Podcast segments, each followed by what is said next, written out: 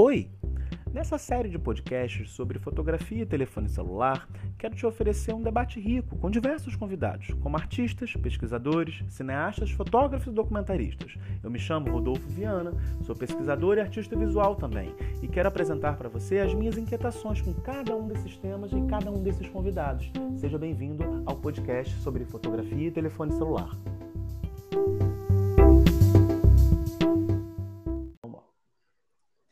Jean Costa é mestre em História Social pelo FRJ e também, também uma pessoa com dois mestrados né, em História de Cinema pela Universidade de Paris 1, em Sorbonne. Ele trabalha como editor e diretor de filmes e seu curta-metragem, Guerre au Coquin, é, foi selecionado para a mostra competitiva de festivais internacionais, é, tanto como Go Short, é, na Holanda, como também para a mostra dos festivais em Paris, é, ele se interessa pelo uso de imagens amadoras e de arquivo de cinema contemporâneo e também com convergência entre imagens e sexualidade das redes sociais. Né? É, como tema, hoje nessa conversa, acho que vai ser interessante a gente pensar em processos de pesquisa para o próximo filme e a relação das redes sociais com a venda de pornografias e como faz a captura e uso dessas imagens para inserção no uso uh, e produção cinematográfica. É, esse é meu amigo Jean, e a gente vai ser vai bater um papo ótimo aqui agora, e eu queria passar esta conversa para ele e para a gente encabeçar tudo. Vamos embora.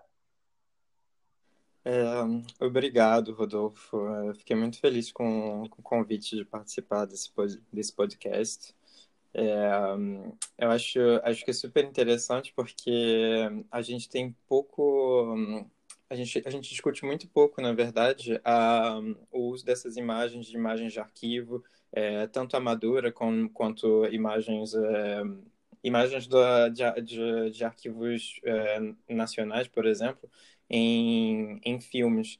É, a não ser quando a gente está tá num, num lugar muito restrito de, de discussão, que é a universidade, ou é, pessoas que fazem realmente pesquisa para isso, a gente não, não ouve muito falar de, disso no, no, na, na, na, discussão sobre fotografia em geral. Acho, acho, acho interessante falar sobre essa apropriação desses arquivos e dessas imagens.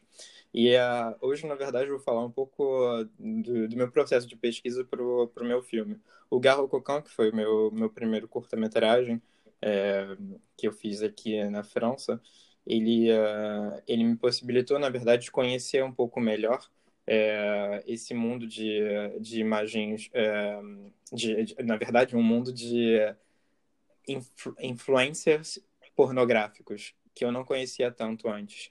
É, acho que teve uma mudança muito grande com a, com a pandemia e, e tudo que aconteceu no ano passado e que ainda está acontecendo esse ano, é, com, da, na forma de como as pessoas lidam com o fato de estarem sozinhas em casa. E uh, acho que a pornografia foi, foi uma, das, uma das coisas que teve mais boom no ano passado, e a forma como a gente consome a pornografia também. E, uh, bem, não só a forma como a gente consome, mas a forma como ela é fabricada, na verdade. E é um pouco disso que eu queria falar. É, ano passado. Não, você estava me explicando o significado desse nome é, uma tradução aproximada desse nome para o português. É, é na verdade, isso é, é, bem difícil, na verdade, de traduzir, porque garrococão, na verdade, é uma expressão em francês que significa garro significa atenção a. Então seria e cocan significa safado. Então seria como atenção aos safados. Mas isso numa hum. tradução literal não, não, não teria é, exatamente o mesmo sentido. E também porque gar significa estação. Então, garrococamp pode significar atenção aos safados, mas pode significar também estação dos safados, é, espaço dos safados.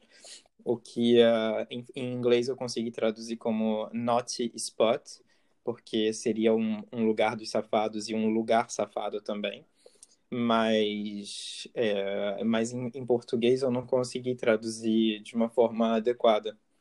Então, é, então ainda não consegui uma boa tradução. É isso. E o Garro Cocan, ele fala sobre que, alguém que é um, um, rapaz, na verdade eu, eu atuo no, no filme, eu sou esse personagem que chega na Córcega, que é uma ilha francesa, e eu, uh, eu começo a tentar descobrir a ilha pelas aplica pelos aplicativos de, de pegação. Grindr, é, Tinder e outros aplicativos. E um, só para fazer esse resumo. Vou fazer uma introdução para quem não conhece o que é aplicativo de pegação. Né? É, só para a gente entender.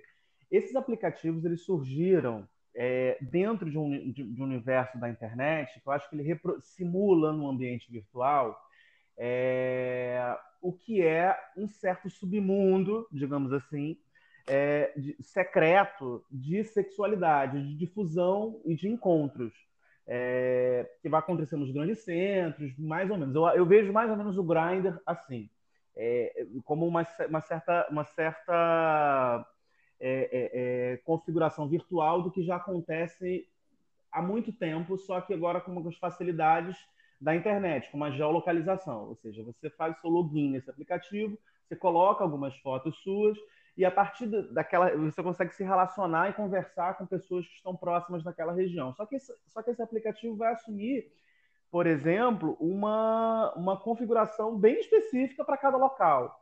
É, e formas de socialização também bem específicas de cada local, principalmente no que tange a, a, a forma de autoapresentação dessas pessoas é, que estão em busca de sexo, estão em busca de interações sexuais é, por ali. É, então, uh, basicamente, você consegue ter um mapeamento geolocalizado é, do, do, do, número de pessoas especificamente gays, né, das letrinhas do LGBTQIA+, dentro desse aplicativo, é, e de outros também, de outras variantes dele. Dentre eles, o Grindr é o mais popular. É, e o curioso, só para aproveitar que eu já falei, agora eu falo, né? E aí o curioso, Jean, que é, imagem de arquivo, né, é uma coisa, é uma coisa que, que o cinema já usa. Você já trabalhou na sua pesquisa, mas agora parece que você né, tem, uma, tem uma outra questão com outros tipos de arquivos também, né? Exatamente, porque, na verdade, quando a gente fala imagem de arquivo, a gente automaticamente pensa em imagem velha, imagem antiga, imagem é, histórica, entre aspas, porque toda imagem é histórica, mas a gente pensa na hora em alguma coisa que é muito velho, que a gente vai falar do passado, né? E, na verdade, arquivar uma imagem é, é só, tipo, catalogar. Quando você cataloga uma imagem, você está criando um arquivo de imagens. Se você tem um álbum no Facebook, você cataloga esses álbuns e você coloca essas imagens numa, em uma forma de ordem, você está criando um arquivo. Essas imagens passam a ser imagens de arquivo também. E o que, uh, o que, eu, eu tra... o que eu discuti na minha, na minha dissertação, nas minhas duas dissertações de mestrado, foram imagens, é, como essas imagens são incorporadas hoje no, no cinema brasileiro. Mas o que eu quero discutir hoje são imagens mais presentes, é, mais do presente, e que são também imagens de arquivo, e como elas são apropriadas é, no cinema e, e também na pornografia, né? E uh, é interessante como você fala da, da forma como, como as pessoas utilizam os aplicativos, como o Grindr, etc., porque ele foi criado como um aplicativo de relacionamento e que, uh, que é muito usado como uh, um aplicativo onde as pessoas vão é, se encontrar para terem relações sexuais, mas é, existe ainda um, um uso muito uh, diferente do Grindr, que é, por exemplo, descobrir um espaço, é, é, explorar um território. E explorar um território significa você chega num lugar, você não conhece o lugar e você vai pedir dicas para as pessoas do que, que você pode fazer, onde você pode ir, onde você se sente seguro também para fazer o que você tem que fazer, o que você quer fazer. E isso é uma coisa interessante do Grindr e que, por exemplo, eu, eu consegui fazer desde que eu comecei a usar o aplicativo. Eu comecei a usar o Grindr, eu tinha acho que 23 anos, uma coisa assim, e logo depois eu fui para um intercâmbio.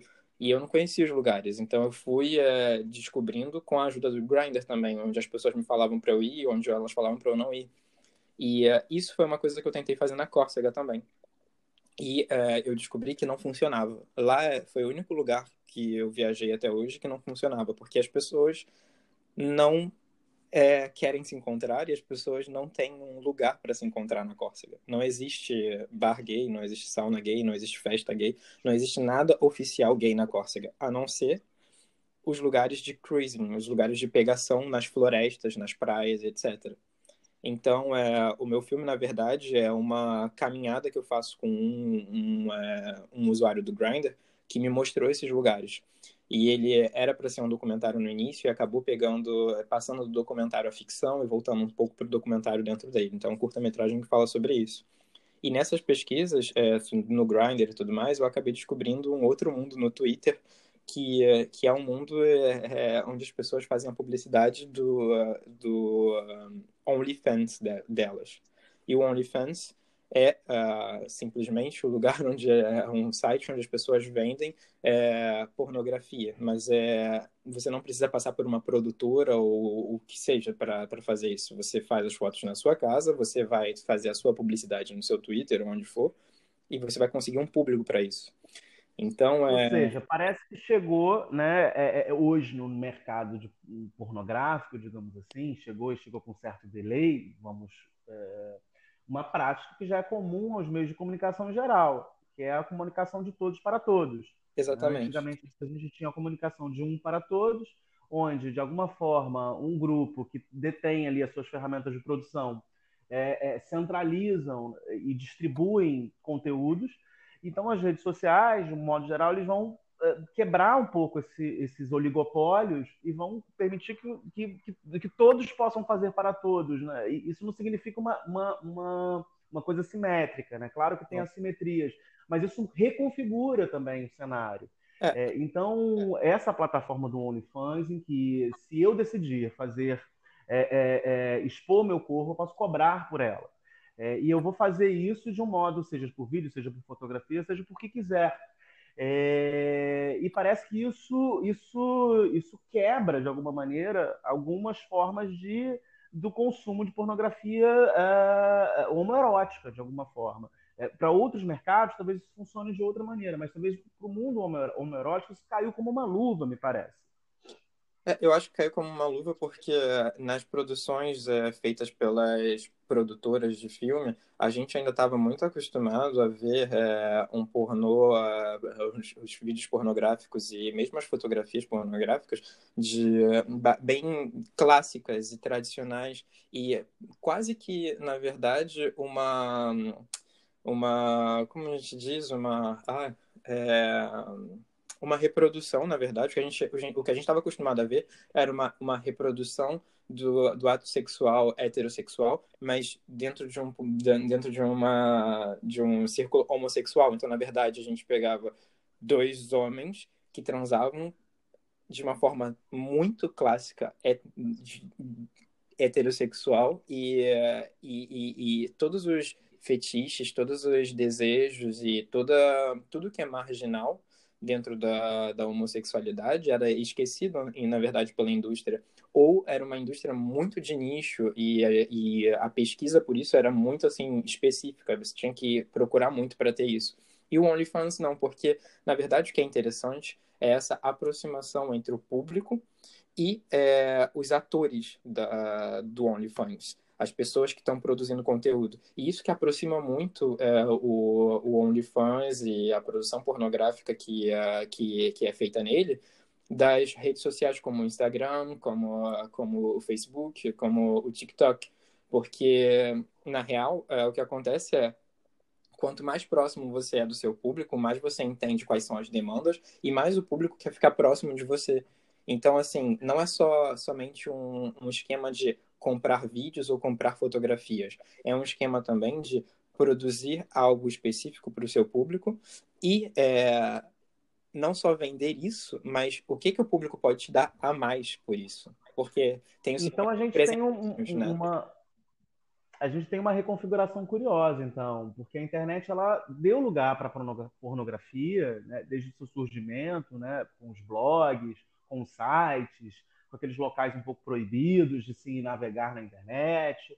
É, ou seja, já existia uma pornografia mainstream circulando ali, é, para todos os gêneros e gostos, é, mas parece que atualmente vai existir é, é, é, uma transferência, digamos assim, das práticas de redes sociais, da ideia do influencer, da ideia do, uh, dessa pessoa que vai se publicizar de alguma forma comentando ou conversando sobre alguma coisa, é, é, é, dentro de um universo mais específico, centralizado na figura de uma pessoa, onde essa pessoa fala, onde essa pessoa interage, onde essa pessoa, é, é, de uma maneira um pouco mais é, personalizada, vamos dizer assim. diferente do que, do que era, talvez, essa pornografia um pouco mais achatada. Você podia antes, né? Você procurando um blog, você ia achar aos montes, na verdade, uma pornografia mainstream, uma pornografia mais hard, mais grotesca, mais próximas de práticas que, que sejam ainda mais é, é, subversivas ao que a gente entende como normal. Uhum. É, mas agora parece que nesse universo atual você está criando porno stars, né? Assim, é, é, e muito difundida, né? É, porque antes eu acho que tinha um sistema de, de estrelas, na verdade. Tinham as estrelas do pornô, que eram aquelas às quais a gente tinha uma devoção, mas que elas estavam tão distantes da gente que assim a gente nunca ia conseguir chegar perto disso. A gente nunca era sempre um desejo de comprar, mas sabendo que o que a gente compra nunca vai estar perto da gente. O que a, o que o que o fenômeno das redes sociais fez foi é, junto com o OnlyFans, junto com, com, a pandemia, eu acho também, porque é como as pessoas às vezes encontraram alguma forma de ganhar um pouco de dinheiro também com isso. É, e de, e de também encontrar novas relações, novas formas de se relacionar com pessoas que elas nem conhecem, porque eu não acredito só que seja uma relação de monetização. Tem, tem também, por os dois lados, tem uma relação de, de troca e de, de aproximação. É, mas o que acontece é que nesse, nesse novo sistema, é, o público está próximo daqueles que vendem. E, na verdade, essa proximidade ela é muito importante e interessante para esses influencers sexuais, para que eles possam aumentar ainda mais o público deles e, e poder também é, saber quais são as demandas desse público. É, e, e, e, é isso, a gente, é, eu acho que a, a, o que a gente está buscando, na verdade, não é só a imagem pornográfica, não é só o vídeo pornográfico, não é somente o corpo, mas é assim, a personalidade da pessoa e a intimidade. Como o que, é, que as pessoas fazem quando elas estão seguindo outros famosos no Instagram ou no Facebook ou o que, o que for. Elas não estão buscando somente o, o, corpo da pessoa, elas estão buscando o que está acontecendo na vida dela. E eu acho que o OnlyFans e, e, assim, e, e, as suas relações com as outras redes sociais faz exatamente isso. A gente fica próximo, a gente se sente íntimo, a gente pode comentar e, e essa pessoa ela responde para a gente. Isso é interessante e é isso que motiva e cria engajamento nas redes sociais. É, hum. Então, eu acho que essa, é, essa é a coisa mais interessante do, do OnlyFans. Essa é a coisa que, que, que faz o turning point, o plot twist da coisa, que no pornô clássico não existe, né? É, a gente não consegue se aproximar dessas estrelas. O Star System está quebrado, sabe? Não funciona tanto quanto antes. E acho que também tem uma coisa uhum. de, da qualidade da, das fotografias e dos vídeos produzidos, né? É, no, no pornô tradicional, é, o, que, o que as pessoas estão buscando na produção é a qualidade máxima, o 4K, a imagem sem nenhum defeito. Enquanto que no OnlyFans e, no, e em outros, é, outros sites de, de venda de imagem pornográfica amadora, é, tem sim é, a venda de imagens em alta qualidade, mas o que importa não é tanto a qualidade da imagem, mas sim o conteúdo vendido. Então, assim, as pessoas estão procurando por narrativas específicas criadas por essa pornografia que elas estão comprando e não necessariamente pela qualidade dessas imagens. Muitas vezes a qualidade amadora ela é mais é, interessante do que uma qualidade de, de produção é, cinematográfica, por exemplo. Porque por que, que você suspeita disso? Por que, que, por que, que você acha que essa qualidade amadora é, é, ela, ela traz alguma novidade para quem está buscando pornografia? Eu, eu, acho que não é nenhuma questão de... Eu, eu acho que não é nenhuma questão de novidade, é justamente o contrário. É buscar o que você pode, poderia ver em casa, sabe? Tipo, mas na verdade você está vendo na casa do outro. É uma questão de voyeurismo mesmo. Porque quando você vê uma imagem na melhor qualidade possível, você se sente distante daquilo, porque aquilo não faz parte do seu dia a dia normalmente. Quando você vê uma imagem que é uma imagem próxima daquela que você pode produzir, quando você, por exemplo, está tendo uma relação sexual e você pega o seu celular e filma, Você sente que aquilo é próximo de você, que você poderia estar participando daquela relação sexual ali. Então aquilo, tipo, te dá uma, pode te dar um, um, um não só o desejo, mas também é a ideia de que você pode fazer aquilo também, que você está mais próximo daquelas pessoas que estão ali no ato sexual. Então, acho que. Eu queria fazer uma, uma, uma, uma, consideração sobre o que você está falando, porque é, qualquer, assim, se a gente for olhar na literatura erótica, literatura erótica no sentido de pesquisa, né, de quem está criticando e observando essas práticas, é, vai ter uma concordância geral. O desejo ele é instigado pelo, pelo, pelo grotesco, né? pelo perigo, uhum. pelo aquilo que é, é, é, é arrisca né? aquela pessoa que está que tá, uh, buscando. Isso para qualquer prática sexual. Né? O risco é, e, o, e, o, e, o, perigo, né, eles flertam muito numa alimentação de um desejo, de uma prática, para qualquer um, pra, pro, seja para todas as letras, para o hétero e para qualquer pessoa.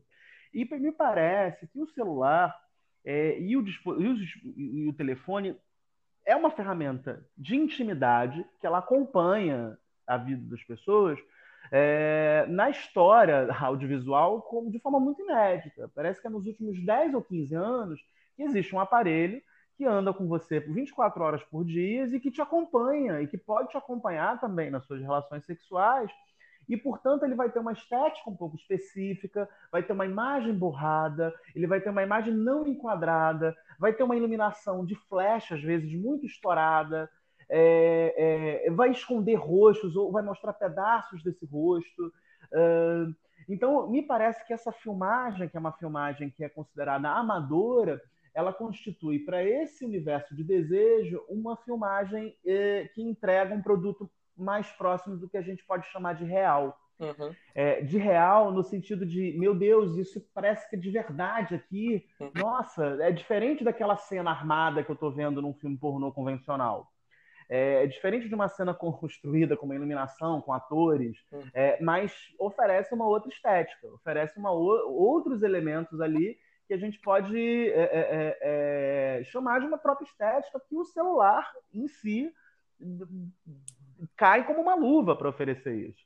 Sim, exatamente. É, eu acho que é, que, é, que é exatamente isso, na verdade. Tipo, quanto mais a gente se aproxima do que a gente compreende como real, a gente compra mais isso, a gente compra mais a ideia, a gente compra mais a narrativa e a gente tem vontade de ver mais. Tanto é que é, se, se numa pesquisa básica no Twitter, se você fizer uma pesquisa básica de vídeos amadores, vai ter milhões, realmente assim, milhões de, de, de twitters só de, de pornografia amadora, porque isso vende, isso dá lucro. E porque isso é mais fácil de fazer também, tipo, mais fácil entre aspas, né? Tipo, se você é um criador de conteúdo pornô, é mais fácil você fazer um vídeo com seu celular do que você criar toda uma estrutura para ter uma imagem de qualidade melhor. E aí é nisso que a gente vê a diferença entre fotografia e vídeo, por exemplo. Enquanto tem um investimento maior para fotografia amadora, às vezes, é, o vídeo tem um, um, menor investimento nisso, porque uh, o vídeo ele se aproxima mais, o, o no, na, a imagem em movimento tem que se aproximar mais da imagem em movimento na vida, enquanto que a, a imagem é, estática, né, a fotografia, é, acho que ainda tem um. A gente ainda tem um fetiche pela, pela imagem é, limpa, a imagem mais próxima do, do que seria alguma coisa artística ou publicitária. Mas eu não é, você, você pode falar coisa, mais porque você, você conhece melhor a parte de fotografia. Como que você está, e aí eu fico curioso, como é que você está se apropriando dessa, de, desse universo virtual é, que oferece uma certa marginalidade e enxurrada de imagens muito plurais sobre isso. É, sobre, sobre, sobre esse. Porque, porque me parece que, do ponto de vista cinematográfico, esse também seria uma imagem que não tem muito valor, uma imagem do, uh, plasticamente uma imagem muito ruim. Uhum. É, para um cineasta se, apro se apropriar disso. Embora o cinema tenha N experimentações com imagens consideradas, entre aspas, aqui, ruins ou, ou, ou, cheias de ruído, ou mal iluminadas, ou muito uh, uh, uh, fantasmagóricas, digamos assim, é, é, é, que parece que ela não tem valor, mas para construir uma certa narrativa parece que ela tem um valor para você, não é isso? É, então, é, na verdade o que eu tento fazer, é, o que eu fiz no Garro Cocão quando eu, eu utilizei é, vídeos e imagens pornográficas, eu fiz uma experimentação com essas imagens. Eu, uh, em nenhum momento eu coloquei a, eu, eu coloquei a imagem é, propriamente dita na tela. É, não fiz uma, uma montagem com, a, com as imagens pornográficas ou com vídeos pornográficos. O que eu fiz foi uma projeção com um projetor, realmente. Eu projetei essas imagens é, num quarto e uh, tudo que, na verdade, o que a gente via era o que o personagem estava vendo. E o personagem passava por essas projeções, essas projeções passavam por ele, como, como se elas, na verdade, fizessem. Elas atravessassem ele e a gente conseguisse ver é, o que ele estava vendo e o que ele estava sentindo.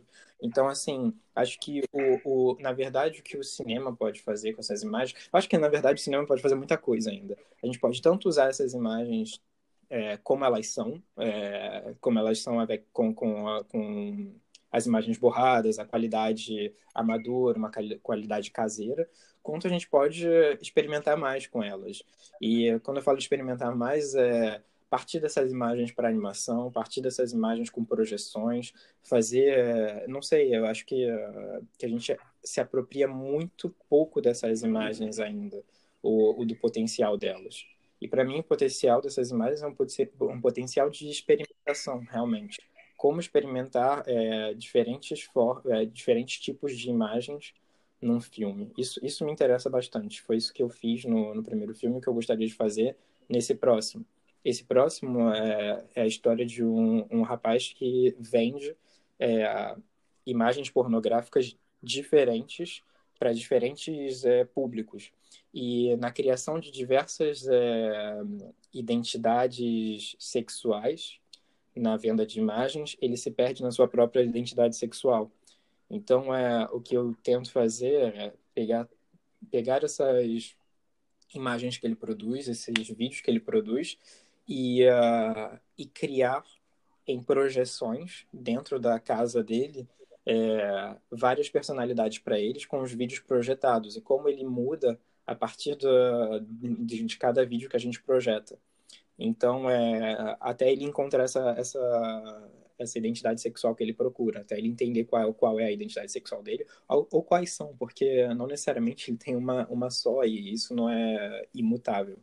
Então, é, como a gente pode experimentar essas imagens em projeções, em videomapping, em, em animação, é, enfim, como, como deixar essas. E acho que também tem uma questão de como é, transformar, como deixar essas imagens mais palatáveis para um público que não conhece esse tipo de imagem ou que abomina um pouco esse tipo de imagem. Então... Exato, isso que eu ia falar, Gina, porque é, existe uma certa obsessão de qualquer é, consumo pornográfico pelo hiperclose da, de, de, de, partes baixas sexuais, digamos, digamos assim. Do hiperclose da penetração, do hiperclose uh, uh, uh, do, do, do, do às vezes do excremento do, do próprio sexo, uhum. do hiperclose.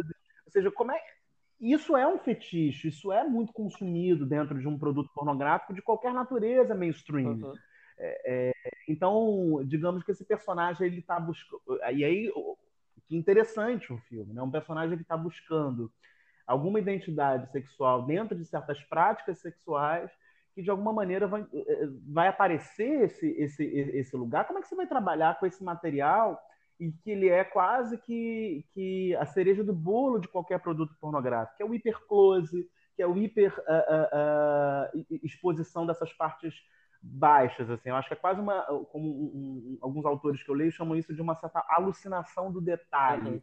Existe um certo fetiche por esse excesso de detalhe durante uma filmagem ou durante uma fotografia pornográfica é, dessa natureza. É, então. É, como é que o Netflix está trabalhando isso? Justamente porque é, é, um cinema que vai passar em, num circuito, é um filme que vai passar num circuito mais alternativo de cinema, mas ainda assim é, é, é uma imagem que ela pode né, é, da maneira como ela for atravessada, ela causar um certo, um certo uh, né, com quem está vendo, né? Sim, uh, na verdade, isso, isso é super é, porque, na verdade, você, você gosta da. da é, só para a gente pensar nesses moralismos também. Uhum. As práticas que você se identifica, que, que você identifica como seu desejo, está tudo bem passar ali. Outras não. Exatamente. É. Outras práticas que eu não gosto de ver, eu não quero ver. E aí eu torço o nariz para elas. Então, é porque tem uma, uma diferença muito grande também, porque eu tô morando na França, mas eu, eu nasci no Rio de Janeiro e eu morei no Rio de Janeiro até meus 20 e poucos anos, eu não me lembro mais. Faz quatro anos que eu tô na França. Então, é, vai fazer cinco anos. E uh, no Rio de Janeiro, por exemplo... Aí fala mais com sotaque carioca. Não, né, até parece. fala mais com sotaque carioca. É, não, mas assim, no, no Rio de Janeiro, por exemplo, é, a gente tinha... Acho que ainda... Mesmo que... Eu, eu não sei, porque o Rio de Janeiro, é, eu acho o Rio de Janeiro meio específico, né? Então, assim a sexualidade é menos tabu do que não, mentira, pedi. Eu queria dizer que é, discutir, no, Brasil em geral, discutir temáticas como racismo é, e é, xenofobia, etc., são às vezes mais aceitáveis por um, pelo público geral do que discutir sexualidade. É, não sei se você está de acordo comigo, mas eu tenho a impressão que que discutir racismo e xenofobia, por exemplo, são mais aceitáveis do que discutir algumas coisas, alguns, alguns pontos de sexualidade. Enquanto que na França, por exemplo, é, com o Garro Cocão, o que eu senti foi que discutir sexualidade, ok, tudo bem. Mas quando a gente chega em discutir racismo e xenofobia, isso causa pânico nas pessoas. Porque quando a gente discute racismo e homofobia, a gente está falando um pouco mais sobre identitarismo. E quando fala de identitarismo aqui na França, é um ponto que eles não querem tocar porque todo mundo é igual aqui. Todo mundo tem que ser igual. Ao ponto de que se você é, sobressai demais, as pessoas te olham porque você não está sendo igual aos outros.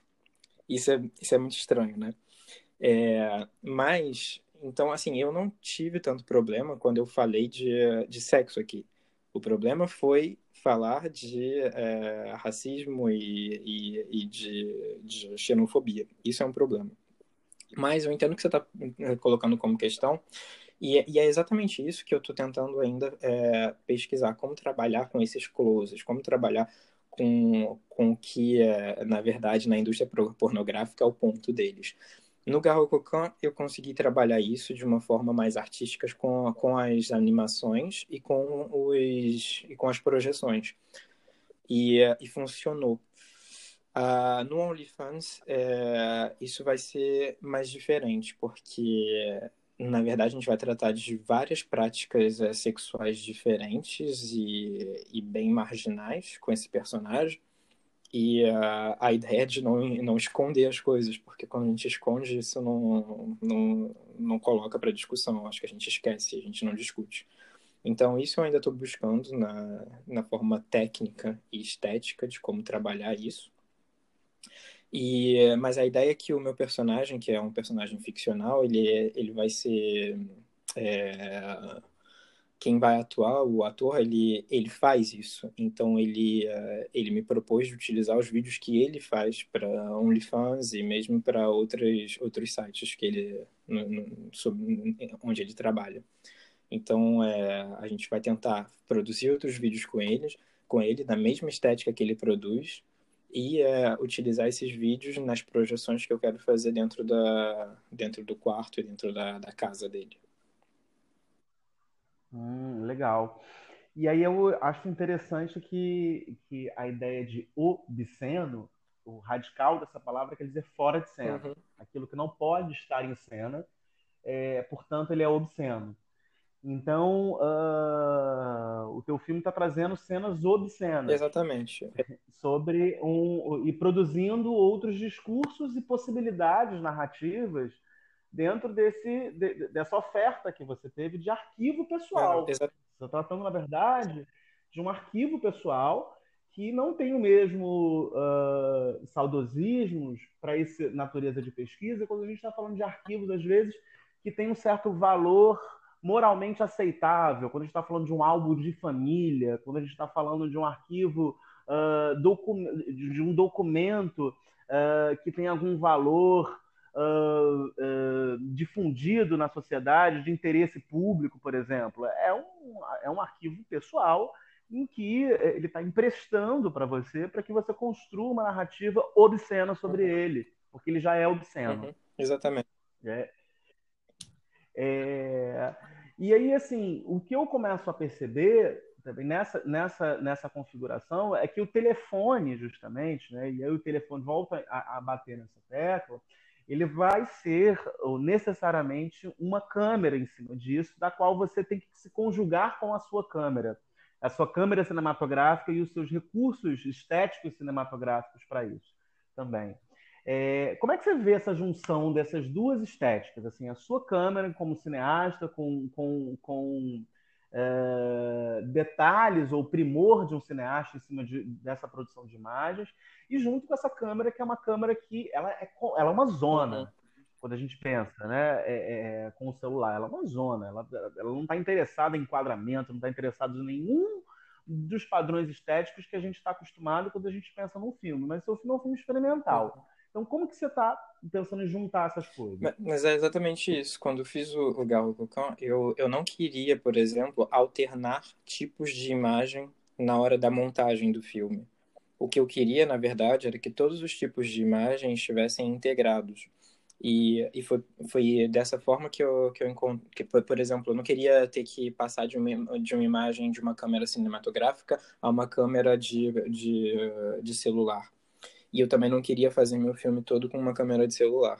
Então, a minha, a minha solução foram as projeções, porque é, nas projeções eu projeto as imagens feitas por celular e projeto as animações que eu gostaria de fazer, e eu filmo todo o tempo com a câmera cinematográfica. Então, na verdade, a gente tem a qualidade da câmera cinematográfica filmando uma, uma imagem de qualidade de celular a gente nota que não é a mesma imagem, que não é a, a, mesma, a mesma câmera para as duas imagens, mas a câmera que filma e a câmera que a gente vê, a imagem que a gente vê, é feita pela câmera cinematográfica.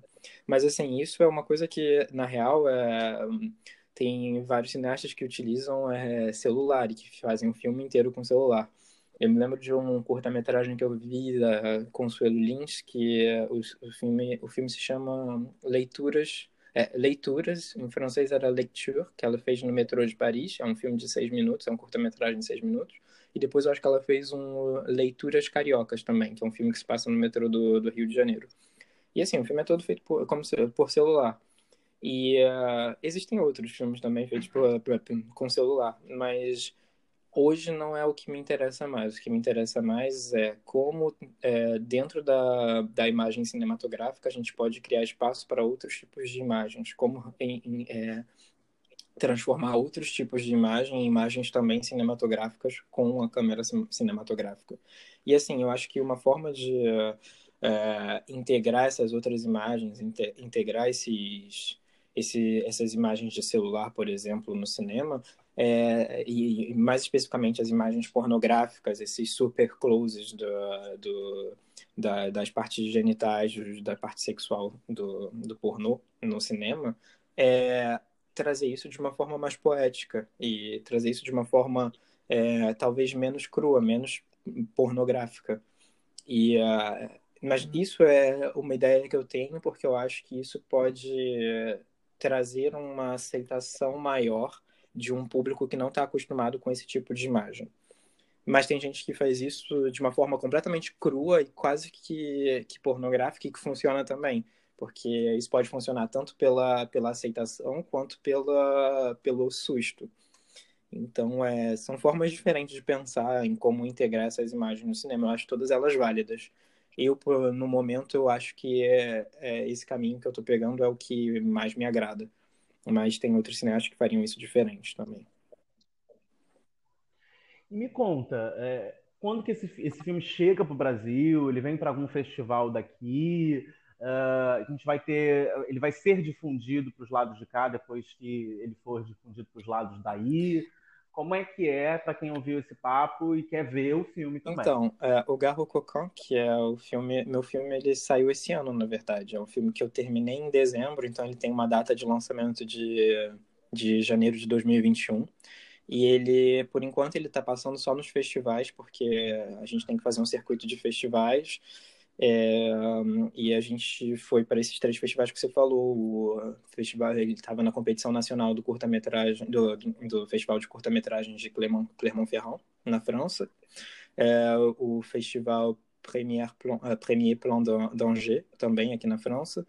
E uh, em abril ele vai passar no Go Short é, na Holanda.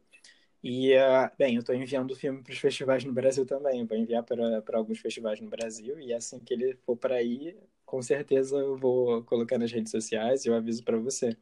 É, o OnlyFans, que é o, o, o segundo filme, ele está em fase de, de escrita e de financiamento ainda. Então eu acredito que se tudo der certo eu filmo esse ano ou início do ano que vem. E no ano que vem ele já deve, ele já deve passar em festival também. Espero passar no Brasil.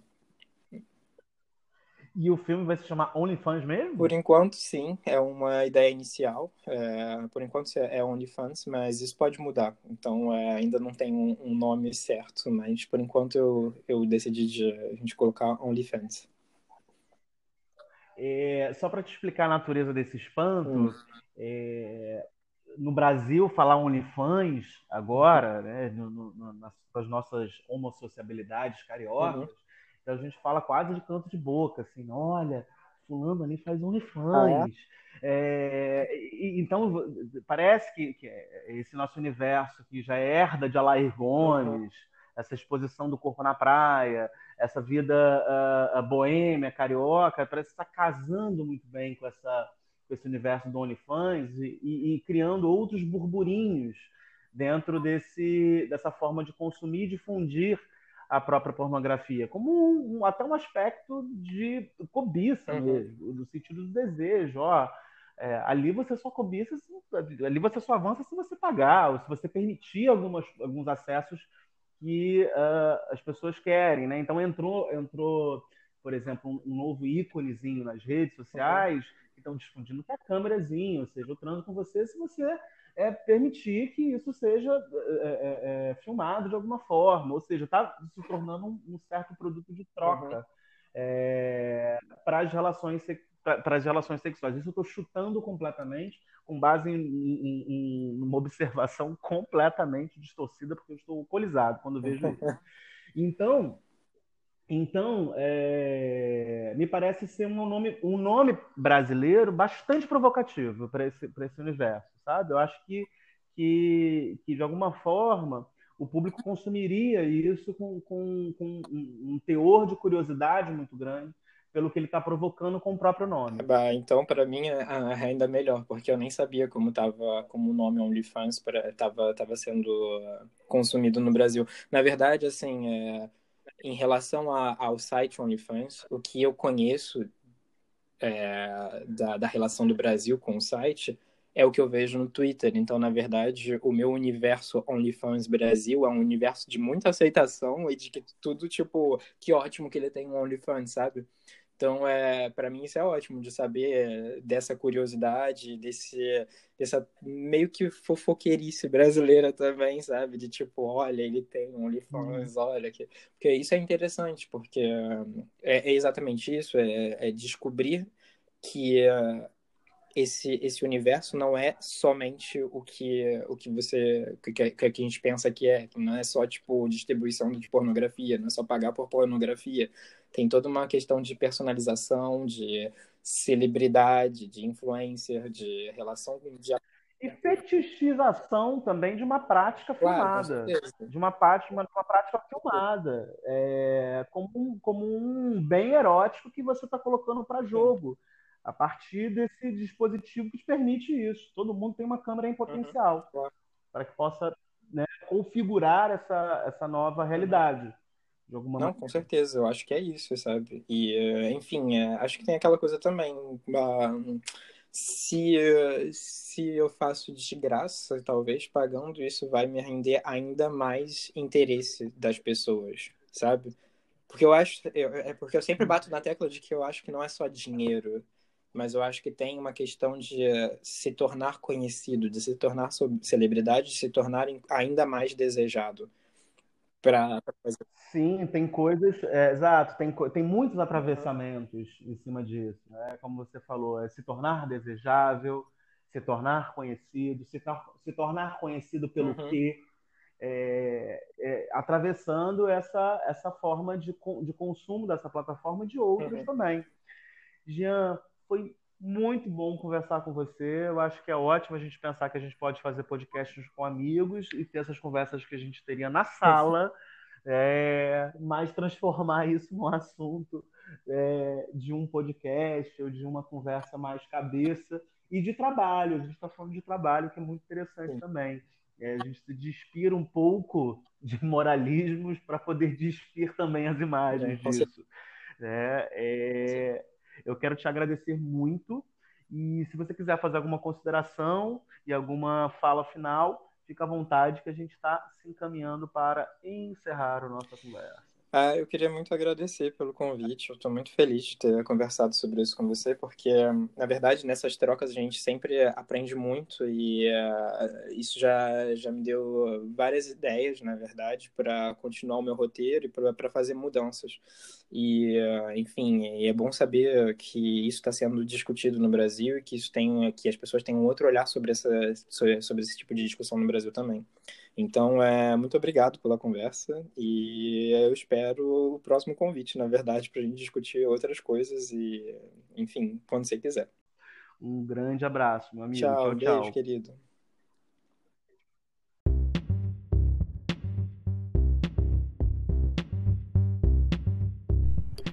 Esse podcast está no ar graças à iniciativa do Estado do Rio de Janeiro, a partir da Secretaria do Estado de Cultura e Economia Criativa, o Governo Federal e a Lei Aldir Blanc.